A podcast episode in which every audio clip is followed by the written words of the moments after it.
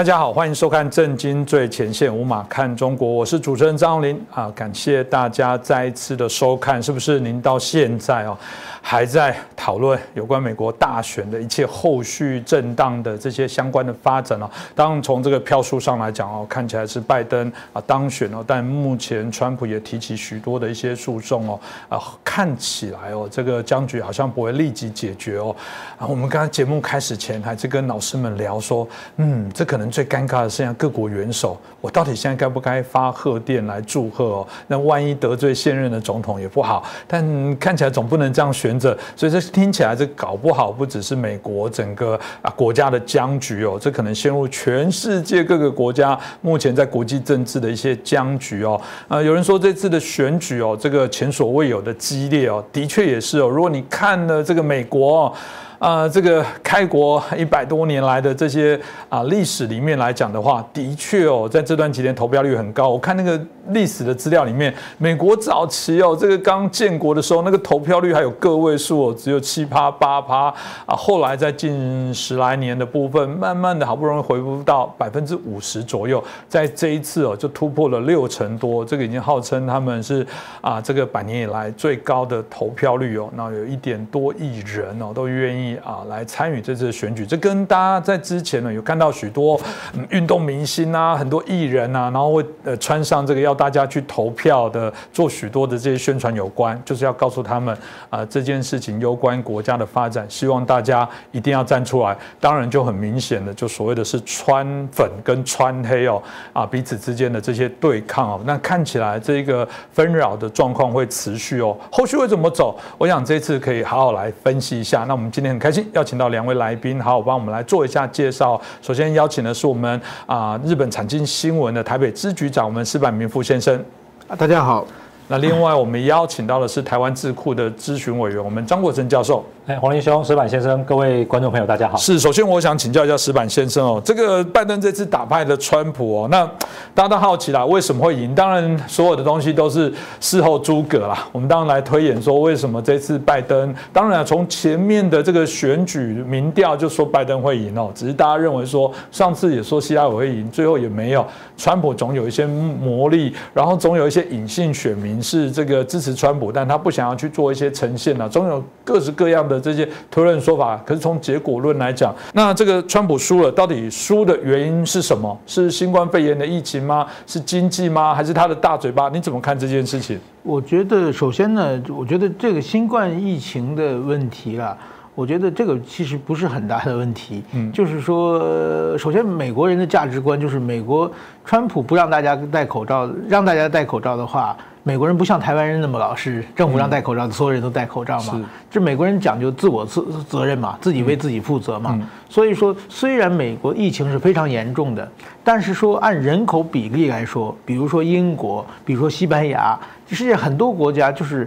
人口，比如说英国六千万人，那大概有现在去世了是四万五千五六千人的样子。那么美国是三亿多人嘛，那英国人口乘以六也是死亡二十多万。跟美美国差不多嘛，就是其实全世界很按人口比例，美国并不是很多，最严重。对，不是。那么所以说呢，光凭这一点就把整个的，我认为这不是一个很重要的。就跟拜登其实也并不是很重要。这一场战争就是川普和反川普，川普一个人的战争。嗯。那么其实民主党派出是一个最弱的候选人。嗯。那么但是说派强政也是一样的，这。就是川普。那么川普呢？我认为呢，川普是一个人呢，把对所有的建制派。把所有的传统媒体，把传统的这个社交媒体，就是都变成敌人，然后在在这这个拥川派和反川派的一场斗争，呃，这样呢，就是说非常壮烈的战争。我认为呢，其实川普出的问题就是说，川普是他是一个反全球化，那么在全球化的浪潮出现之后呢，那么就是说。呃，虽然说很多人受益于全球化，生活会变得呃更好，但是说的也全球化同样同样带来很多的难民，让很多的美国的过去的白人他们的收入减少。这种反全球化的战争，这个全球化的浪潮以后呢，反全球全球化中的失意者，没有受到照顾的人呢，他们用起川普，那川普都提出一些什么让美国再次伟大的一些价值观，那么。但是全球化呢，是一个世界的巨大的一个潮流，可可以说吗？就在这个逆潮儿的这个川普，他有没有战胜这个潮流？可可以可以是这么说的。但是我认为这次选举呢，双方就是无所不用其极啊。其实作作为，正因为民因为是这个紧绷的很紧，所以说双方都是有很多很多的，按我们常识来说的，都是一个。非常不公平的，就做了很多的类似于违法的行为。比如说，我觉得就是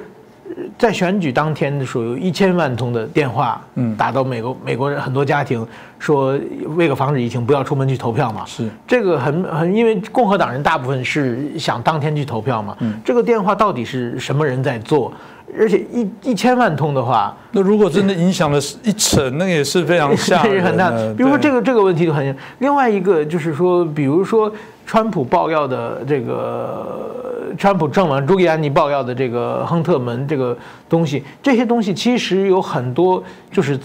信息是来自外国的嘛。那么这是算不算外国势力介入选举嘛？嗯。那么当然里边也有一些很多消息是移花接木的东西嘛。这些东西的话，将来。一定可能变成这个被弹劾或者被这个呃司法官司的这个问题嘛？那当然说，美国的传统媒体，比如说那个呃亨特拜登的合伙人不跟那个那个俄罗斯俄裔的那个人出来记记者会嘛？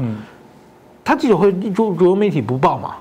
这个我作为一个记者说，我也很吃惊嘛。就是有人出来，他不愿把自己的名名字打出来，又是一个有头有脸的人，而且报跟很。和这个候选人有有关的重大事项嘛？不管他说的是真的假的，媒体按理常识应该去报嘛。嗯，这大部分把这个消息封锁出去嘛。所以说类似这这方面的事情很多，所以我觉得这这个会引起我们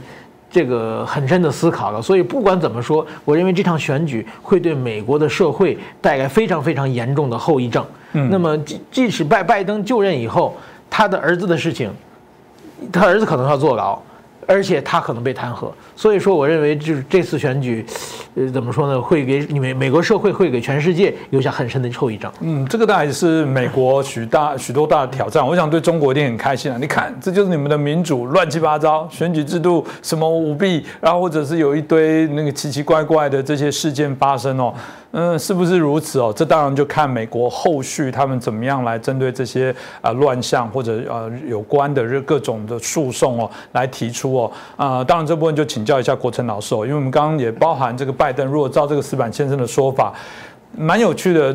我不知道是不是可以把它解释成说，其实川普并不是败给拜登哦，川普是败给自己哦，因为刚刚提到了，根本就是用川普跟反川普，所以是一群反川普势力的人啊，来这个把川普打败，而不是支持拜登的势力把这个川普打败啊，这个蛮有趣的，在台湾这个两党政治哦正这个非常激烈的氛围的时候啊，我们也遇过说啊，国民党大胜的时候就祝福他说，哎，恭喜有国民党大胜。他说：“那关我什么事啊？不是，那国民党大胜啊？不是，是我看到民进党输了，我很开心。哎，这种味道我不确定哦，是不是就是现在美国整体国内有产生的一些氛围哦？当回到这个请教国成老师，就说这次因为有疫情，又有许多提前投票，投票之后呢，又有现场投票，然后技术，然后有一些啊，我们刚讲的疑虑，然后看到这个选举投票又有那种突然是稳定的这个差距哦，突然有几个州。”出现那种直线往上，当然说法有很多，有可能是计票的方式啊等等，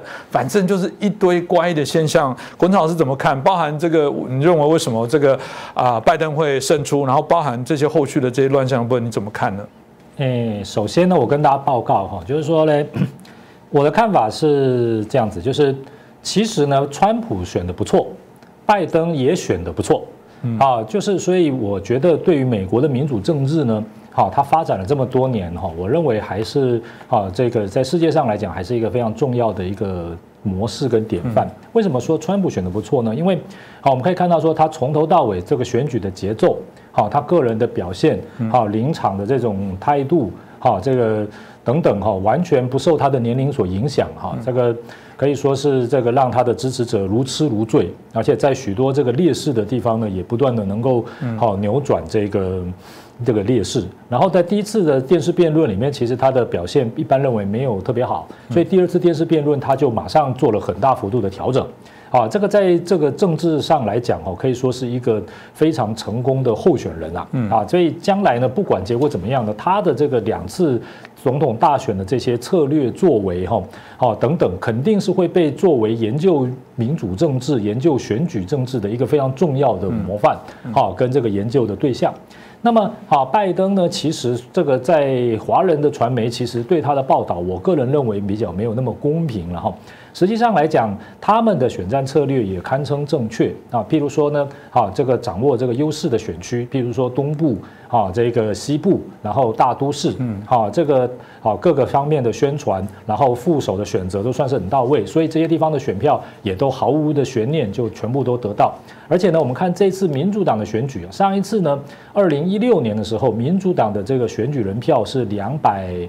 二十多吧，我记得两百二十多票。那这一次来讲吼，好，不管最后好会不会有什么争议，总之是比上次成长了不少。是，好，譬如说呢，这个亚利桑那州啊拿下来，然后一些铁锈区的州呢，好像威斯康星啦、密西根啦，好明这个这个明尼苏达啦。好，这许多上次也都是川普赢，这次呢，民主党好也透过这个选战的策略哈，啊，这个各个方面呢也都把它一一夺回，而且在这个普选票上来讲哈，又创新高。当然这次投票率本来也比较高，好，所以有人说拜登呢，好是历史上的得到普选票最多的总统，还超过奥巴马。对，那当然人口有成长了哈，但是好总的来看，也就是说，其实呢，好这个代表了这个民主政治啊，其实是一种优越性，就是第一啊。就是候选人呢，充分的接受这个民意的检视，啊，甚至包括他的家人，啊，像这个杭特拜登，不管他这些行为呢是否真有其事，总之呢，都是要摊在阳光下。啊，相较于一些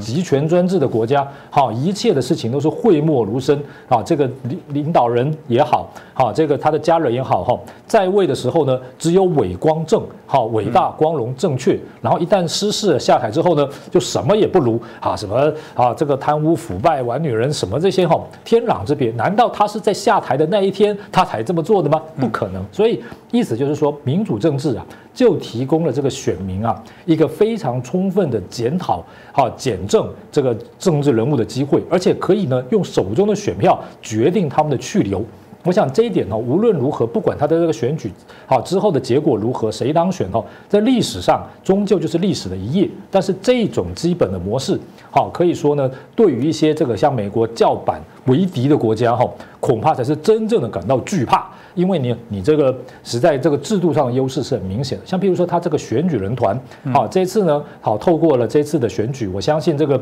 啊这个台湾所有的观众朋友，包括啊这个世界可能对美国的地理一下子增加了大量的了解。是啊，那这个选举人团制度，当然它有各式各样的问题啊，也曾经被许多的批评。啊，在这个制度之下呢，共和党曾经啊得到好处，民主党也曾经得到好处，但是我们不要忽略了。在美国开始实施这个制度的时候，哈，中国呢还是清乾隆年间，好，在台湾还是林爽文叛变的时候，哈，嗯，也就是说呢，经历了两百多年呢，好，他会碰到什么样的问题，好，能够做哪些修改，哈，是不断的在进行。啊，能够持续这么久的这个那个做法一个制度哈，也必然有它的生命力。好，相较于许多国家呢，连宪法都一修、二修、三修。啊，然后这个啊，领导人呢常常这个啊，这个像中国以前那个啊，政治斗争失败了，石板先生非常清楚，在政治斗争失败了之后哈，马上天堂掉到地狱，甚至连死活那都不明，也没有公平的审判。我认为这一点哦，还是这个美国这次大选哦，好给大家最大的这个启示。第二呢，好就是民调，好这个美国是一个这个民主的国家哈，任何人、任何机构都可以用自己的方式哈，好对任何的议题哈进行民意的调查。好这一点来讲，在全世界许多国家哈，甚至啊不要说是能民调的正确与否，连能不能做民调都是很大的问题。像比如说中国现在能自由的自己民意调查吗？那不可能。好，所以这个民意调查当然好，许许多多的团体，好，许许多多的机构，可能有些有政治目的，啊，他就啊做这各式各样的民调，那是不是有特别的这个操作的效果？这个我们都不得而知。但是这个都是受法律保障的，也可以让这个执政者、让候选人非常清楚的了解哪些地方该加强。好，哪些地方是做的不好的？这个就是一个民主政治一个非常重要的基础。那这个民调的这个重点哈，在于执政者哈，你不能够禁止民间的团体啊去调查你的执政的成绩，就代表你必须要诚实的面对，不能够粉饰太平。好像这次美国说我们说啊，这个民调好像是不太正确，啊，这个似乎这样。实际上呢，啊，就我一个念政治学的人来讲，我非常仔细的看了一下哈，大体上来讲哈。因为美国选举人制度重点是各州，你要赢州，而不是赢全体的普选票。所以呢，好，这个美美国基本民调代表哈，就是好，大概哪个州是红区，就是红州，好，哪个州是蓝州，好，这个领先幅度比较比较大，好，然后哪些州是拉锯战，啊，哪些州是摇摆州，哈，这次看起来哈，基本正确。啊，就是没有什么大的问题。那当然做出这个州是摇摆州，到底谁赢谁输啊？就是误差范围之内。但是说哪个州一定是红，哪个州一定是蓝，好，这个总的来看呢，从昨天到今天的结果看来哈，并没有什么大的偏差。这也就代表哈，一个开放的社会才能够发展一个健全的政治工具，然后让这个政治人物哈能够友善妥效的对人民负责。我认为这次比这个谁呀最后当选哦。还是说，在这个选举过程中，吼，会碰到什么样的问题啊？我觉得这个对于这个世界上其他的国家来讲，吼，恐怕是更具启示。那至于说刚才石板先生说到，这个拜登上来，哈，如果他真的哈，他的家族甚至他个人呢，涉及各种丑闻，哈，有违反国家利益的行为，哈，那也有一个公正的机制，啊弹劾或者什么。同样的，你说川普总统，好，他现在下台之后，哈。他也必须要接受司法的检验，因为有关于他个人司法的问题，好逃税啦，好这个他之前说什么？有人说他拿钱给一个，好这个他以前的女朋友演过成人片的，然后叫他不要讲话，好等等这些事情哈，也都要公平的接受检验。好，跟有些国家啊这个，好这个总永远只能用这个小道消息啦，好还是永远就是这个，好这个透过这个官媒哈，好才能够理解说政治人物的一些经过。选择性的报报道的行为来讲哈，我认为美国哈，在这个民主政治以及作为这个世界领导人的这个地位上哈。就算是选举有所纷扰，他们如何面对这种纷扰，甚至他们允许这种纷扰的存在哈？我认为这个才是哈，这个世界上许多国家哈，必须要去跟他们这个学习，而且呢，好予以重视，甚至要检讨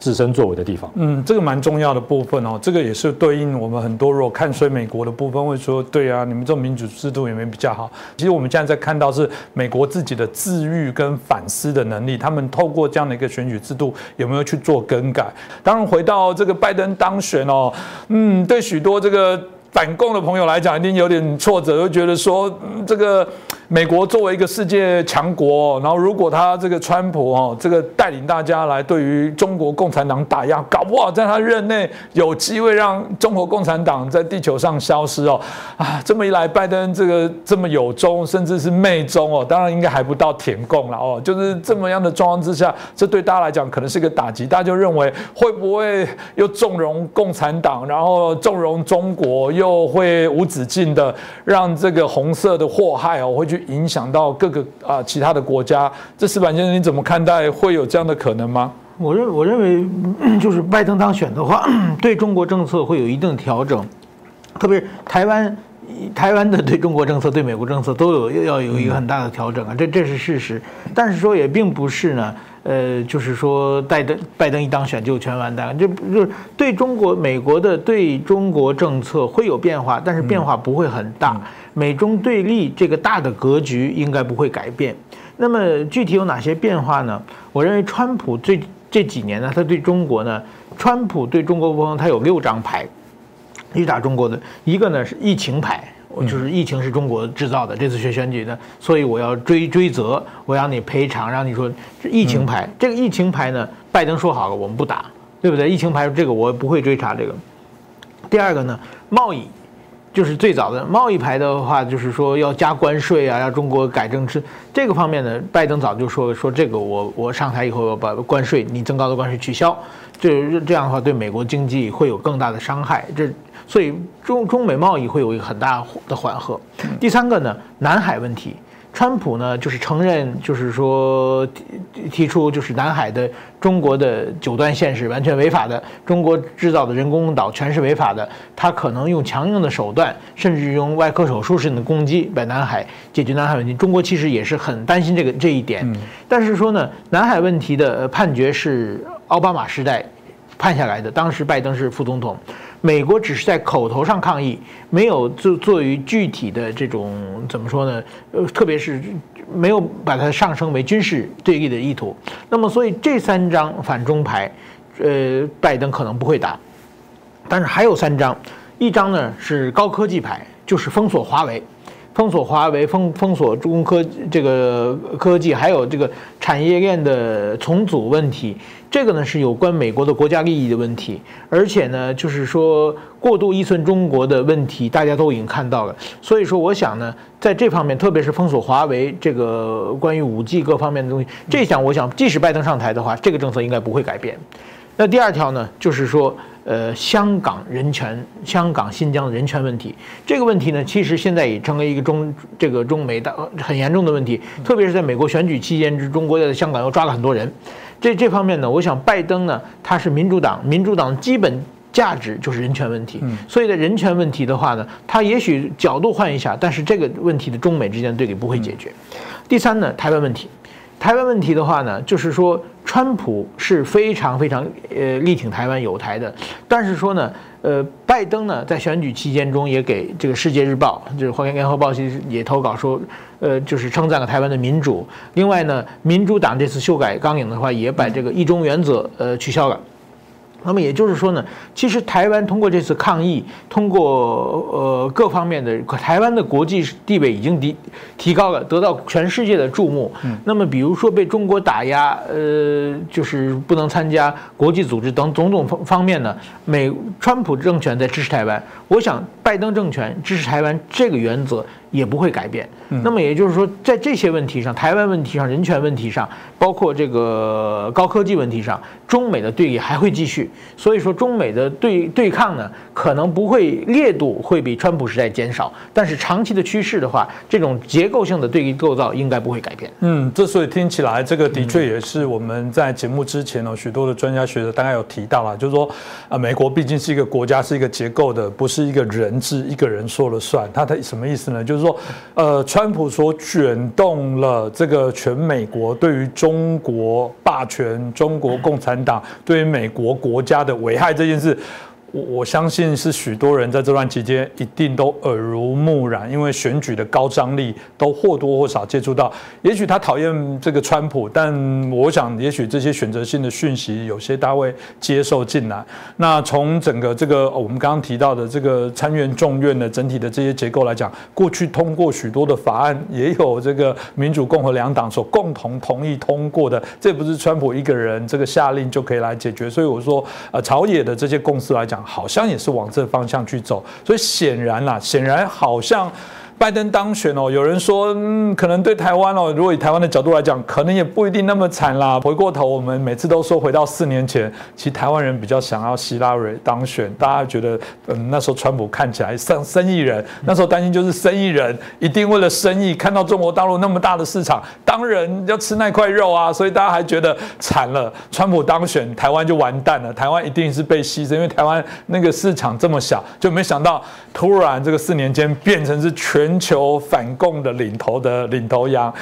哎，这好讽刺！我也不知道拜登会不会以后变成是更大的这个反共的领头羊。郭真老师，你怎么看待呢？啊，刚才这个石板先生讲到一个重点啊，我认为这个重点哈，几乎在这个台湾这一阵子的节目里面，还是报道里面哈，很少被强调啊。所以这个居然是我们日本朋友石板先生强调，这我觉得我们台湾人有点没面子啊。嗯，这什么呢？就是啊，民主党啊，他取在党纲里面把这个一中政策哈拿掉了。这个其实影响哦，跟那个意义是非常重大，因为这个一中政策哈，始至于这个共和党尼克森总统啊，在一九七二年的这个上海公报，到现在已经四十多年了，快五十年了。嗯，那这个东西啊，其实对这个美国跟台湾的这个关系啊，形成了一个难以逾越的框架，对台湾的利益啊，其实哈有着很大的损害。嗯，那这个民主党呢，把这个做了一个检讨哈。当然之后怎么样不知道，但是至少有总比有调整，总比没有调整好。啊，而且呢，这个党纲的调整哦，作为候选人的拜登啊，是不可能说是不同意或者是不知情的。嗯，啊，因此呢，这一点我认为说，啊，这个对于将来呢，这个美国整体的最终的态度，啊，对这个台湾自由民主的支持，还是说对中国这个武力扩张的这种看法，哦。应该不会比这个川普时代哈有什么根本性的变化，好，甚至于说呢，好，可能呢面对二十一世纪的现在哈，会用更多的国际合作或者是这种集体安全的态度哈，好去处理这个问题。比如说嘞，啊，拜登当副总统的时候，奥巴马是总统嘛，那那个时候有所谓的 TPP，就是跨太平洋贸易协定。后来呢，这个川普总统的时候，认为这个东西呀，对美国的利益可能不是这么的直接，所以呢，就给他。停止了，好，我印象如果没有记错的话，那么接接下来哈，如果呢，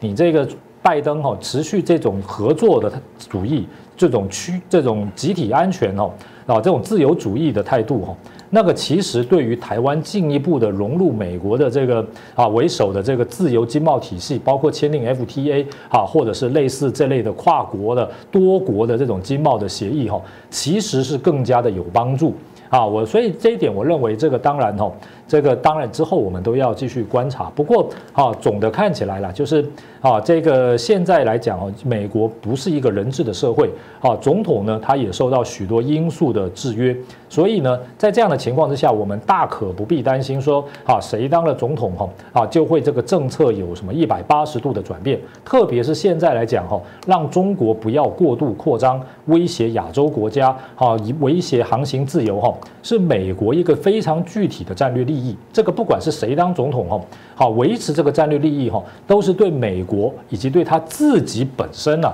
好的这个从政连这个连任呃历史地位哈，都是有利的。现在谁呀当这个投降派、绥靖派哈，基本上对他来讲都是不利的，他一定遭到国会的这个啊这个批评，甚至这个指责，他一定也会。面对到这个舆论跟社会的考验，而且哦，原则上来讲，这样的政策哈，也不见得会得到盟国的支持。所以换句话说，谁站在那个位置上哈，面对现在这样的社会气氛呢？啊，这个这样子的国际形势哈，大概做法哈，就跟刚才石板先讲的，不会有太大的不同。啊，这一点来讲，所以我认为这个未来我们展望这个台湾跟美国的关系，以及美国对这个啊自由民主的捍卫，这整来讲哈，我认为还是相当的乐观。嗯，对，当然就又看大家用什么角度来啊看这个事情哦。有些人刚刚像我们两位来宾所提到的部分哦，因为大方向，我觉得包含美国自己的评论也觉得说，大方向对于中国趋于保守，重新来检视它是否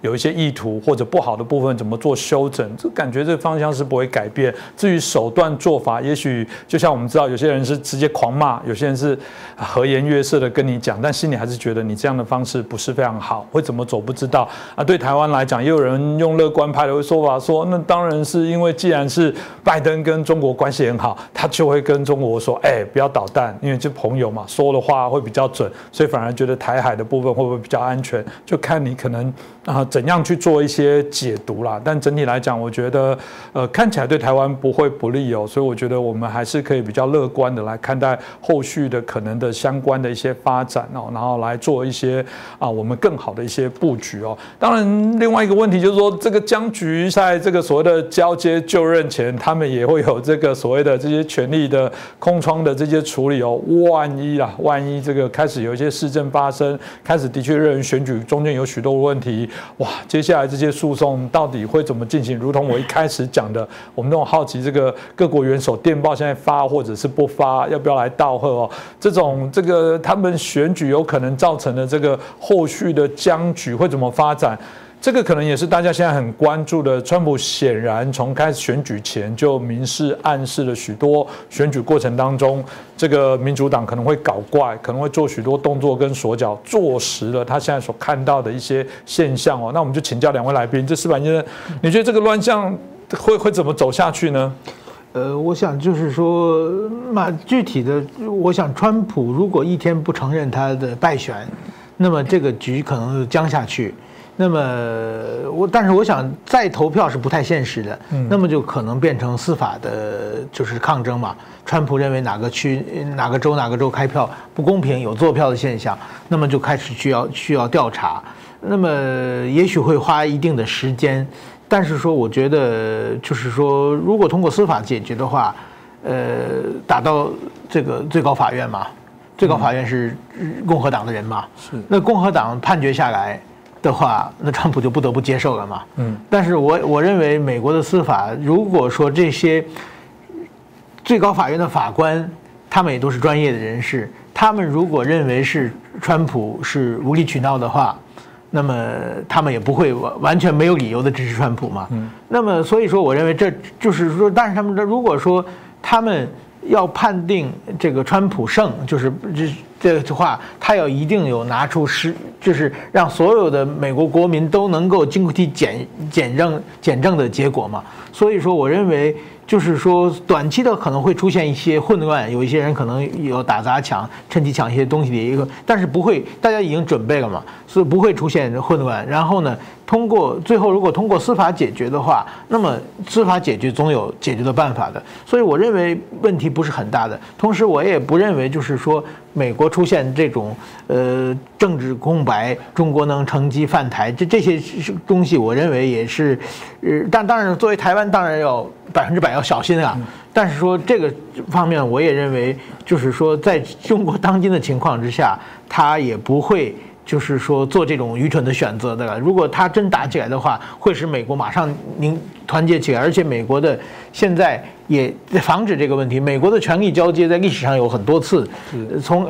和这个苏联的冷战时期的话。有多少次权力权力交接，也从来没有出，还有总总统被刺的状况，也都没有出现权力的空白嘛。嗯，所以说，如如果真出现这种权力空白的话，早被苏联打垮了嘛。所以在这方面，我认为。呃，不必要太担心。所以你认为不会有出现那一种真的叫做悬而未决不能就任，然后请这个议长来就任 总统状况是不大可能。我认为通通过司法程序会解决的。嗯，那这个国珍老师怎么看到这个僵局？你自己看后续可能会怎么样的一些走向跟发展呢？哎，我跟大家报告哈，这次美国大选哈，大家好像觉得。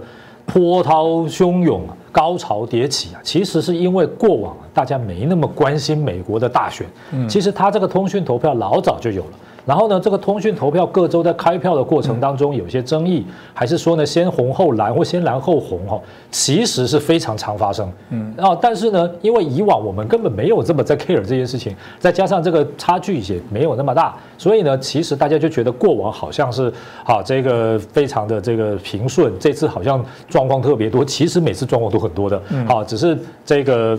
以前我们比较没有这么重视注意而已，在台湾的媒体，在台湾的朋友们，所以呢，他们意思就是说，他们在处理这类的事情上，哈，其实经验是很丰富的，好，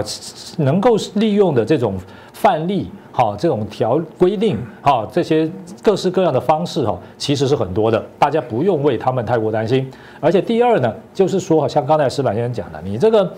中国哈，你现在在这个时候哈。本身呐，它也面对经济下滑的问题，它的疫情，哈，它在面对这个许许多多的这种挑战，哈，它也绝对不是说这个舒舒服服安坐钓鱼船，像这个十四啊，这个十四五计划，哈，到底最后能怎么定？然后呢，他最近开的这个五中全会哦，其实都要还有很多哈，好，对将来的政策哈，没有像过去能有办法这么的笃定，好，代表说他自己问题内部哈，内部问题其实也不见得太少，而且我们要跟大家报告哈。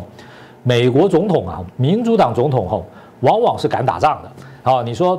二次大战，好，这个是罗斯福。好，韩战呢，杜鲁门，这都是民主党的。好，越战呢，撒下去，战胜。好，然后呢，到了这个克林顿，好，这个勇敢的就去打了这个南联盟，南斯拉夫介入这个欧洲的战争。然后呢，这个奥巴马呢，也派人呢，好去抓了这个宾拉登。好，当时这个抓宾拉登人家说：“哎呀，这个这个小儿科的行动算什么呢？其实哈，因为宾拉登被抓的地方哈是他在巴基斯坦的一个藏身的地方，所以当时其实是有一个全套的军事准备，就是说一旦呢，好这个行动失败了，或者是引起了这个当地的武装力量的反抗，好还是说引起更大规模的这个啊国际的纠纷的时候哈，其实这个全套的军事都是有准备的。换句话说啊，美国总统啊在任内哈都有这个打仗。”危机处理啊，这个是他们的一个非常重要的一个功课。而且民主党总统哈，往往在这个美国二次大战之后的历史上哈，经常是勇于打仗，敢于用这个武力啊，捍卫这个美国的利益的哈这个总统。所以这个地方哈，中国呢肯定也会注意到这一点。好，这个。不会哈让这个这个情况哈完全的朝着说啊，以为好像外界想象的，好像是这个中国就像美国一样，好毛泽东呢过世了之后哈，好群龙无首，然后之后发动政变啊，这个在一个有系统有制度的国家里面哈是不会发生这种事情，更不可能说哈做事这个啊这哪些野心势力敌对力量好在那里好兴风作浪好危害用军事的手段危害美国的利益，我想这个都是可能性啊，不能说没有，但是好美国做。是的可能性，我认为是极低的。嗯，所以当然看起来这个美国大选这些僵局哦，当然还有待这依着他们自己司法的体系程序去做处理啦。但从过往的经验，也许要做这些翻盘，除非真的有更明确的一些最正确凿的这些相关的证据哦。台湾过去也有这种所谓选举相关的诉讼哦，不过从结果论大体上，最后还是依选举的结果啊来做一些相关的进行哦。至于中国会不会在这段期间趁乱哦，来武力犯台哦。刚刚两位老师也谈到说，这种几率呃基本上不高了。即便在美国大选之前就认为不高，大选之后，你说会不会利用这段呃空档交接的过程当中来趁机作乱？我反而觉得，如果他作乱了，搞不好川普很开心。为什么？哎，他有一个理由让他延续他政权的一个非常好的一些说法，也不一定哦，因为才让他可以出兵了，而且搞不好他会不会借此来出气哦？这大家也很难讲。所以我想各方都会相对应去做一些啊盘算啊。那这次的美国大选哦，啊对台湾来讲的确啦，不只是美国他们自己投票创新高，对台湾来讲也是应该啦，真的也是呃。难得哦，真的较少的这个非常的关注哦，那个大家这个在开票的那个一整晚，很多人还是紧盯着，随时打开手机在看这个所谓的动态，然后在怎么停住这么久，到底怎么回事？所以大家都一直互相在猜忌跟猜测了。那当然，美国内部哦，从这个开票过程当中就发生许多的啊零星的暴动哦，刺伤啦，或者啊有许多一些我们刚刚大家很担心哦，大家看到很多的啊巨马，或者是有一些。啊，我们刚刚提到的一个防止措施，我看到商家很多玻璃门都先钉上木板，就是怕会有一些啊不理性的后续延伸的暴动。当然了，我们都还是祝福哦，美国整个选举过程当中所有的人民都平安顺利哦。这个我想还是我们所期待的部分哦。接下来，另外我比较好奇哦，这次这个嗯美国的大选结果，我们。习近平到底在想什么？他不会心里很开心，他胜利了。包含当然也会好奇啊，中国大陆的朋友又怎么想？这部分我想也一样请教两位哦。石板先生怎么看？你觉得如果是习近平，你想想他会不会觉得 我稳了，我真的可以做到二零这个三五年？也也不见得，就是说，川普上台的话，会给习近平持续的很大的压力，而且呢，会非常具有攻击性，对刀刀见骨。嗯，但是这种情况之下呢，其实对共产党本身来说，可以让共产党人的感觉人人自危，就是换掉习近平的话，反正美国中美关系搞不好，那这个时候呢，也许会使习近平的权力更加牢固，但是，一旦美国呢放松的之后呢？在中国内部的问题，可能一些党内的矛盾就更能够、更更加能够凸显、凸显出来。所以说，我觉得呢，就是说，对习近平来说呢，当然说当面缓了一口气了。但是说，习近平现在面临的问题呢，是一个经济以全面衰退的问题，另外一个面面临的就是共产党内马上就要到了他的接班人问题，他是。连连任还是还是接班人问题，就是在独裁国家，接班人问题永远是最最最困扰所有人的问题。那么在这种情况之下呢，我想美国的大选怎么样呢？好像有关系，实际上呢，对他来说呢，就是说美国不管谁上台，中国经济都很难搞好。嗯，这个这个没有任何，那这是第一点。第二点呢，这个接班人问题，马上习近平他是自己连任。还是交给信任的接班人，还是由他的反对派上来？现在在紧锣密鼓的水面下，已经刀光剑影了。嗯，这所以这个情况之下呢，我们觉得这个中国国内习近平呢，他的烦恼还是一样很多。哎，这蛮有趣哦。本来是想象说拜登讨厌习近平，所以呃，这个川普讨厌习近平，所以说今天川普上台，习近平不好过。可是大家常听到一句话，就是他会转移内部的这种所谓的纷争，有一个外部共同敌人。那大家讨厌川普，反而川普当选，习近平更稳才对。万一这个他们讨厌的川普没有了，变成拜登，哎，刚刚那个我们石板先生说了，搞不好他们内部瓦解会比较快，真的可能这样吗？哎，我同意哈，石板先生说的非常有道理，因为对中国来讲哈，它毕竟是个大国，换句话说，他只要不去打别人了，没有国家会主动进攻他，就算连美国也不会。是，所以呢，有很多人说他会怎么对外制造冲突啊，然后什么缓解内部压力哈，其实跟前面这样子的逻辑是不符合的。也就是说呢。所有的中国领导人呢，他最在意的还是像刚才石板一样，第一个他自己的权力巩固问题，第二个就是共产党的专政能不能持续的问题，那第三个就是国内的这些经济啊，在其他发展的问题，内永远重于外。好，所以呢，外部呢相对是一个比较平缓的环境哈，好，这个他才有能力哈，还有时间好解决内部问题，不然的话呢。外部问题多，绝对会对他处理内部问题哦，这个其实是更加的麻烦。所以啊，但是另外一方面来讲，你现在外部如果有个强大的压力哈，反而可以让他压制内部反对者啊。你们这个再有什么意见，你就是里通外国，你就是这个想要这个造反，在这个大局当前的时候，好，你这个还有什么政治改革啦，还是在乎什么东西？这很容易把它压下去的。像以前毛泽东面对任何党内问题的时候，好，他就发动这个啊，这个这个。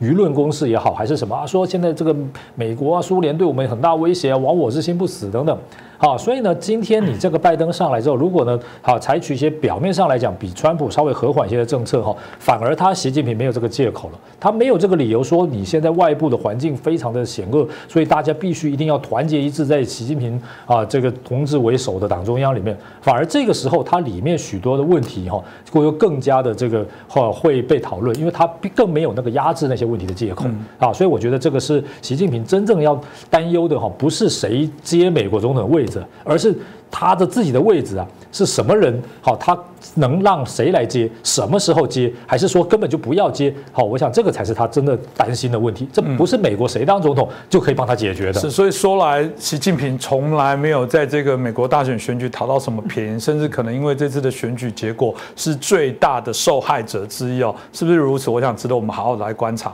我想最后再用一点时间再请教两位啦，就是说如果看到这样的一个走势哦，当然台湾之前一直都说有被骂了，说你这个民进党是不是有押宝啊？这万一压缩了怎么办？但有人又说没有，没有押宝，我们基本上跟各党都保持友好。其实以我们这个驻美这个代表肖美琴为例哦，有人就说，哎，其实他就倾向来讲，他应该是对于所谓的这个民主党的某些价值比较相近啊。我必须说，嗯，这个川普一开始我们说过，好像是川粉跟非川粉的战争。那我不知道台湾啦，就最后一点时间，就请到石板先生说，你会对台湾的部分会有什么建议？如果说这样的一些发展，政府或者应该要怎么样来做？我觉得就是首先，我认为这个押宝一定要押外交。比就特别川普对台湾好，台湾如果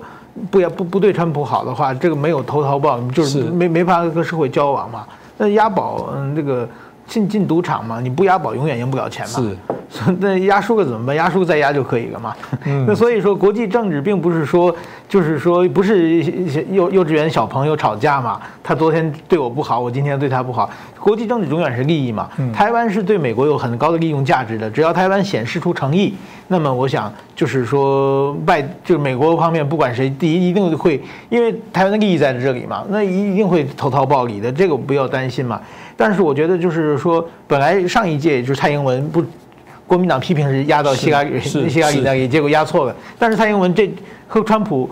政权表示很好的关系，最好的关系。对，所以说呢，但是我觉得一个超前部署的，就是说上次，呃，打过电话嘛，蔡英文和这个川普嘛，在未就任总统的时候嘛，那么这次争取能不能拜登更早一天打？对对，更早一点打电话，这样这是这是一个方面。另外一个，比如说就任的出席，上次是这个尤锡坤。前行政院长去的，嗯，那么现在嘛，能不能派一个更高级的人参加嘛？这些外交突破的话，我觉得是今天台湾政府应该努力的方向，也是象征的意义。那国成老师会怎么建议呢？嗯，我很同意石柏先生的说法了哈。台湾呢，真正最重要的哈，就是你要怎么样能够在人家的战略架构里面呢，能够发挥你的价值啊。好，如果你没有价值，还是说你站错边了，那老实讲哦，再怎么样去啊说什么话，我觉得都没有什么用啊。啊，但是如果你真的有价值，像这次来讲，我看好这个像以色列就好了。以色列其实每次大选呢，他也。嗯，这个在很多时候也都让人家觉得他是明显的偏向哪一党的政治人物，可是他地位就是重要。哦，他就是有那个政经政治军事各方面的实力，所以好历任美国政府呢，都还是要把它看得非常的重要。所以呢，我认为台湾最重要的哈，第一个当然就是我们赶快好这个来好强化对美关系啊。第二个就是我们也要自我检讨啊。好，你这个台湾内部啊，如果说呢，经常你还是充斥着许多的这种失败主义啊、投降主义啊，好，还是说你对这个中国的经贸有非常庞大的依赖啊，要不然这些的话，我相信不管美国。谁当总统啊，也都会看到这些事实，好，对你这个台湾的价值也会看不起，一定的重新的估计，啊，我认为，所以这个最重要的就是台湾怎么样哈，先求自立自强啊，这个自体免疫，好，把这些啊妨碍台湾发展的这些问题啊，能够降低。减少到最低限度，这个时候呢，人家要来帮你，还是你要跟人家合作，也不只是跟美国或者是哪一个国家哈，才会有真正的基础。嗯，这非常重要，所以我想这给所有台湾这个当局或者台湾的民众，我想最大的一个提醒啊，就是说真的就是自己要有实力啦，你有实力，人家就需要你，需要你，你就有筹码，不然你说都靠别人就没有用。所以政府也一样，如果你创造国家的整体的能力战力啊，让国家的实力增强的话，自然美国。作为一个自己国家利益作为主要的考量，他还会是考量他最大利益，那个利益啊就是大家的利益，所以台湾只有把自己的利益放到最大，我想才是啊永保我们台湾这个勇于利于在整个稳定的一个发展安全之中。那这个我想给大家一个参考，谢谢